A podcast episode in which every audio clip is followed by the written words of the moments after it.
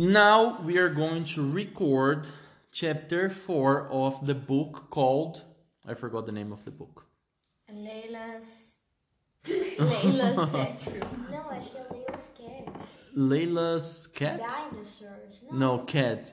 Well, I don't remember the name of the book. The the fact is that we are in chapter 4 and you are not going to understand a lot tá. because Layla and the city of the cat god. goddess. Ah, very good. Layla in the city of the cat goddess. And Layla is a girl, bald girl, because she lives in Egypt. And Ju- I am here with Julia and Victoria. As calvofóbicas. Yes, they are calvophobicus. But Julia discovered that in Egypt, it appears that they shaved their head because of how do you say piolhos in English? Um, Piolho. Paioli. I don't know how to say piolhos in English, girls. But that's it. They are in this city and it's going to have a big festival for Bastet that is the cat, the god cat, cat god, right? Goddess. Mm-hmm. And a lot of things happened. You are going to catch up with us in, chap- in chapter 4. Okay, so we're going to read and talk a little bit about it. Peraí, é hesitated. Hesitated, yes. Hesitated. Don't don't worry with the pronunciation. I'm going to um, correct if it is too different, but don't worry about it. Tá. Layla hesitated inside the doorway. We can't go, t- go out there. Father said that everyone is looking for cats, cats, and if they see you, their heads might explode. Heads do not explode. Vera. said- Vera is the name of the cat that Layla gave her the name, right? But uh-huh. Vera but is the only one with hair in the house. yeah, because she's a cat, and but she's a cat, but she's also a god, and the god is Bastet, mm-hmm. right? Mm-hmm. Vera said matter of factly. Unless of of course I commanded. Oh well, that's fine then. Layla peered hmm out into the street. Outside the citizens The citizens is the people who live in the city. Citizens. citizens of Bubastis of Bubastis now appeared to be to be flowing towards the temple of Bastet in the center of the city. The temple stood between two long canals Canals, very very good. Canals. with trees lining their edge. A paved road led up to the vast entrance where carved curved carved? Car- carved statues. carved statues and figures of Bastet stood proud, Proudly. proudly inside its walls. Within a few minutes, the, the streets were empty. Me? You? Ajuda. Uh, enough for the pair to leave the safety of the house. Layla did her best to be as silent as a, as a mouse as they crept along the sand bar, Bethered. battered street, hugging the walls. Someone's coming, Layla whispered. She closed her eyes and flattened herself against the wall of the mud brick home as young boy ran past, then, then to catch up with the crowd. When she opened her eyes and allowed herself to breathe, she really Realized. realized that Vera had tucked, tucked, Tucked. tucked, tucked herself up inside her tunic. It was a clever Clever. And smart. was a clever ploy apartment from the tail from the tail, which a poked out of the top Which poked out through the neck hole. through the neck hole and covered Layla's face up to, to the nose. This gave Layla an idea. I am I am a god, not a beard. Vera protested. It's the only way it's the only way we will get through the city. If someone sees you, you will be dragged to the pharaoh. Uh, you will become one of his mummies or a sacrifice for the festival. Perhaps I should see the pharaoh. I, He would never disrespect a god in such a way. So, did you understand what she did? She used the cat as a beard. Sério? Júlia? Ela não tem cabelo. But no, but she she's using a tunic. I I think that's what I understood. Well, let's see. Ah, então ela tá sentando espada pro homem? Yes, so she can Ajudar o faraó. and she can walk through the city without going to the pharaoh. why do they want to sacrifice the cats? I think it's probably something they do on festivals for Bastet. Ou será eles queriam descobrir qual era o Cat Rei? E aí no final não, vão, não vai estar com o rei. Let's let's see. He wouldn't help. He wouldn't help you get your magic back. Have you met our pharaoh? He keeps everything valuable to himself. And if you think he would let the last cat in Bubastis go, you're crazy. Vera turned and, and coughed Layla's eye. Sorry, Vera turned and caught Layla's eye. She narrowed her gaze, then offered a look that said that perhaps, just perhaps, she might listen to her. Who would ever have thought that Layla would be telling a god what to do? If you sneeze while I am there, Vera, Vera is called. I shall cast you into the Nile for Sobek and his crocodiles to feast on. Right, well, I'd better hold my breath then. The pair, dressed in their new disguise, followed the red tracks between rows of houses until they reached the shadow of the temple. The only problem was that the entire population of Bubastis seemed to have grouped together in front of the grand entrance and were waiting for something to happen. The noise of their chatter fell to a hush as a shimmering golden figure appeared from within. That's the pharaoh, I think. As the pharaoh stood out in the blazing hot sun, it rays, its rays were reflected off the golden decorations lining his body. He was a man, but at the same time, not a man. He was just the hint of a god. Do you know that in Egypt they believed that the pharaoh was, was like divine? Mister, a Júlia até hoje. Uh, uh, in my classes, um, they thought that the pharaoh was a god, and they thought that the pharaoh was so intelligent, but he didn't make nothing. He just have some men there, Doing it, doing it for him. and then he just tell the people of uh, Egypt, and they were just like, "Ah, you were so intelligent. You just, you were just like a god." Have you studied Egypt in school as well? Yes? okay. So, they believed that the pharaoh was a kind of a god. So, not a man. Ah. Mister, no final eu a Júlia podemos fazer uma sessão de ASMR para as pessoas que ouvem. Okay, if you want to stick to the end, you're going to have an ASMR session with Victoria and Julia. Pedrinho Asmir. He, uh, his body defied age as he was touched by the divine.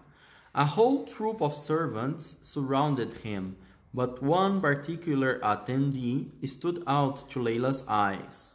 Father. He moved to the side of the Pharaoh and handed a scroll to him. Then Pharaoh boomed his announcement. People of the great city of Bubastis, he bellowed. Panic! Panic! Panic! Then Then, of course, people panicked. Our cats have gone. Gone, I tell you. Bastet will not be pleased.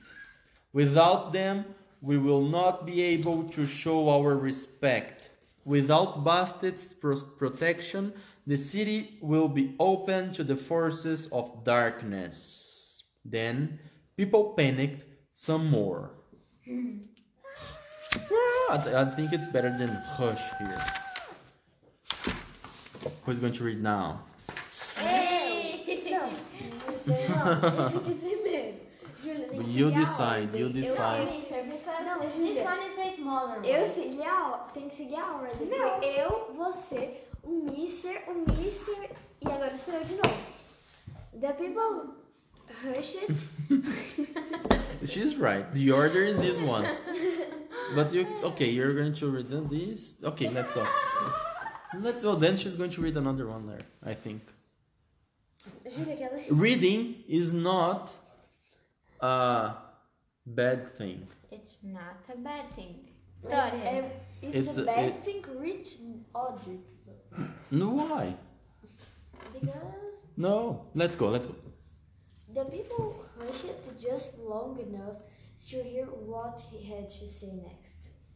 This is the most terrible emergency every citizen citizen. Citizen is the person who lives in a city. É, não, eu não sei saber como Uh-huh. Every citizen A citizen of this city must do all they they can to find our cats before the festival of Bastet begins tonight. If they are not returned to us by then, the city will be domed. So the crowd held their breath. Júlia, na hora que eu for gritar, você. Não, gritar não, falar, você fala também, ó. Um, é panic, tá? Um, dois! Okay. I didn't understand what the people should do. They should try to find the cats that were missing. I thought, uh, I thought it was something just like, oh, we should. I didn't know. what is that? Uh, it's me. Yes, it's you. In the flood of hurrying feet that followed, Le- Layla and Vera managed to slip past the temple undetected. Even though, Even though, yes. Layla's beard kept slipping, slipping, Sleeping, sleeping. slipping from the side to side. The red tracks were fading now. Were like going away. They, they couldn't keep track of the rats. Ah, but they managed to follow them out of the city before they were kicked up in the dust storm of other feet. Once, Once, once, once upon a time. Once. once they had excited the city, it became easier to travel without the fear of being spotted. Spotted? Spotted as seen by others. Hmm. Vera leaped out of Layla's tunic and leaving scratches and claw marks in her place. Ouch, Layla complained. I apologize, Vera said. Layla, Layla didn't think this quite contained as an apology if it didn't include the word sorry. The red, the red tracks, tracks the led, The red tracks led them. led them along the same path that Layla had taken the previous day. Walking alongside, Alongside Vera. alongside Vera, alongside Vera, Layla achieved, Chatted chatted animated, animatedly. animatedly about everything she knew. She knew of gods and magic from her father's stories. Uh, it was the, mo- the most she spoken in a while. Layla has decided to call her pet god by the name that she had chosen, Vera. Father had used that plant to heal Vera's wounds, and now its perfume hung off her fur. The goddess had not seemed too pleased with Layla's decision, but had accepted the tribute and would, in her own words, permit it for now. When the pair finally arrived at the Nile riverbank, Layla announced, This is where I found you. I think you will find that it is where I found you, Vera corrected her. You were under attack, and it was my duty to protect you, an innocent child. Layla, Layla looked out across the water and then deep into the reeds. For a moment, she thought she heard the rattle of a snake, but it was just the barley plants tapping in the breeze. The snake that bit you, Layla started, was that Apep? Yes. It's like a, a fairy. Yes, it's a goddess, a goddess, not a god. It's a, a female god. so then I thought I thought the snake was Apep, but look, no child. Apep is more powerful and more terrible than, than all the serpents of Egypt, but to get put together. Ah. When you meet him, there will be no doubt in your mind. That snake came for you like Apep now comes for me. It is his goal to put an end to my people. Apep is the enemy of the sun, and his only goal is to cause chaos. By robbing me of my sistrum and disrupting this festival, his goal is nearly achieved. She gestured with her tail in the direction of more tracks. This way! And the sun reached its peak in the sky and began to descend. What does this mean? This means The, the sun reached its peak in the sky and began, began to descend.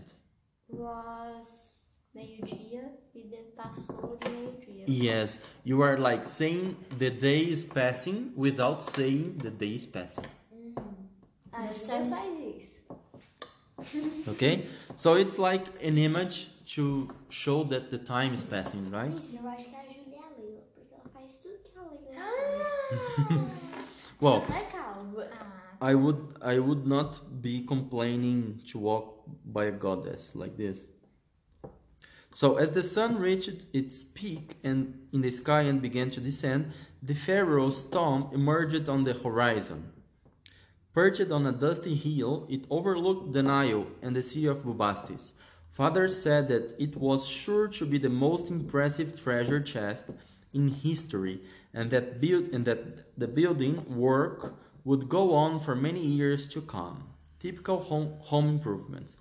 I know rats, Vera said. They are creatures of the night, and they will want to find shadows in which to hide. What better location than the only place off limits to the citizens of Bubastis? They trod carefully, with Layla leading the way and Vera a few steps behind. They passed through the reeds, narrowly avoiding sinkholes, furious insects, and, at one point, a crocodile. They were lucky that it was half asleep from his latest meal of fish, birds, or anything unlucky, unlucky enough to have taken a wrong turn near the river. Layla gulped.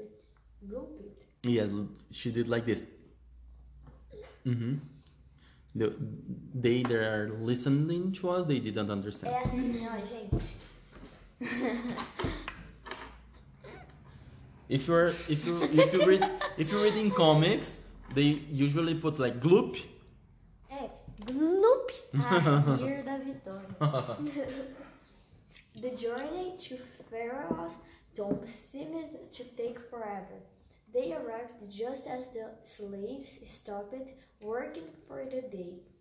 There were walls dug into the sand and a flat roof lying at the same height as the dunes. with a- Dunes. dunes. Sand, right? Dunes. Uh-huh. With a half bu- built shrine, Shrine. shrine, shrine to the pharaoh on top. You can see the figure here.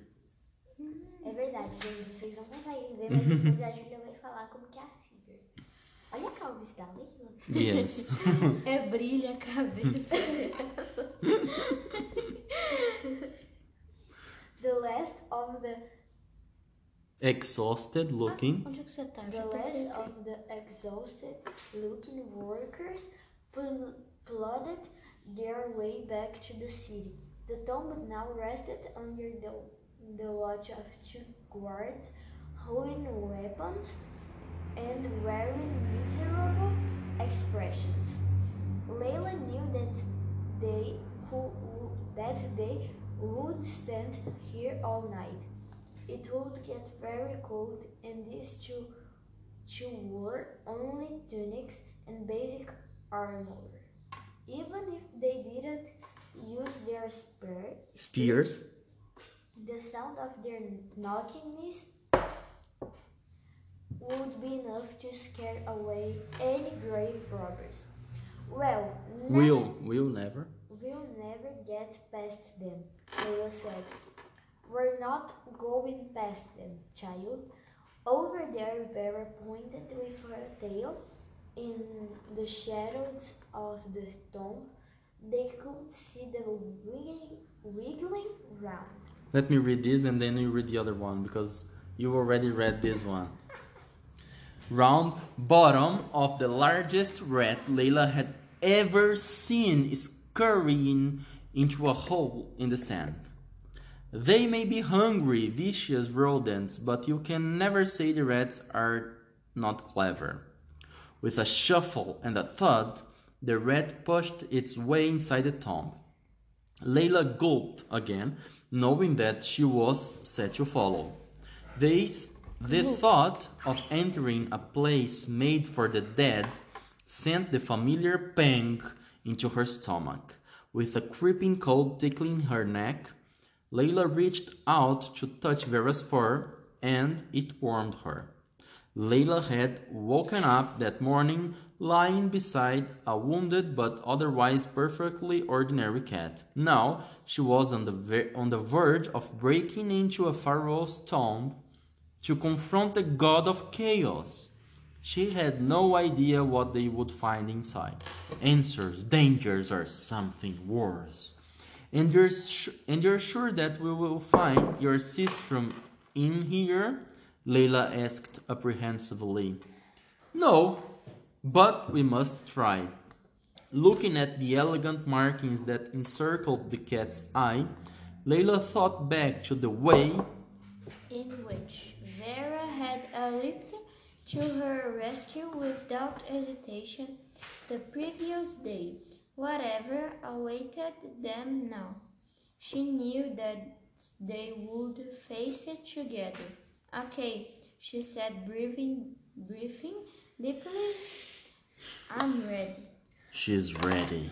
Júlia, agora nossa é ASMR. Miss, eu tô soltando de novo, você acredita? Hã? Faz um Eu ASMR tô do soltando Celso. novo. Como, Ih, ih, morreu. Não, Não, não tira. fala isso. Aqui, Ah, ó. tá aí. Júlia, vamos fazer nosso planejamento. Não, peraí então. Ó.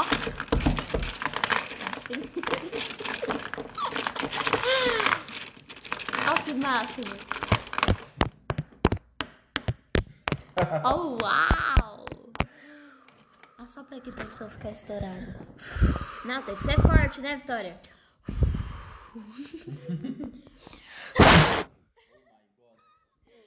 Let's see how is it.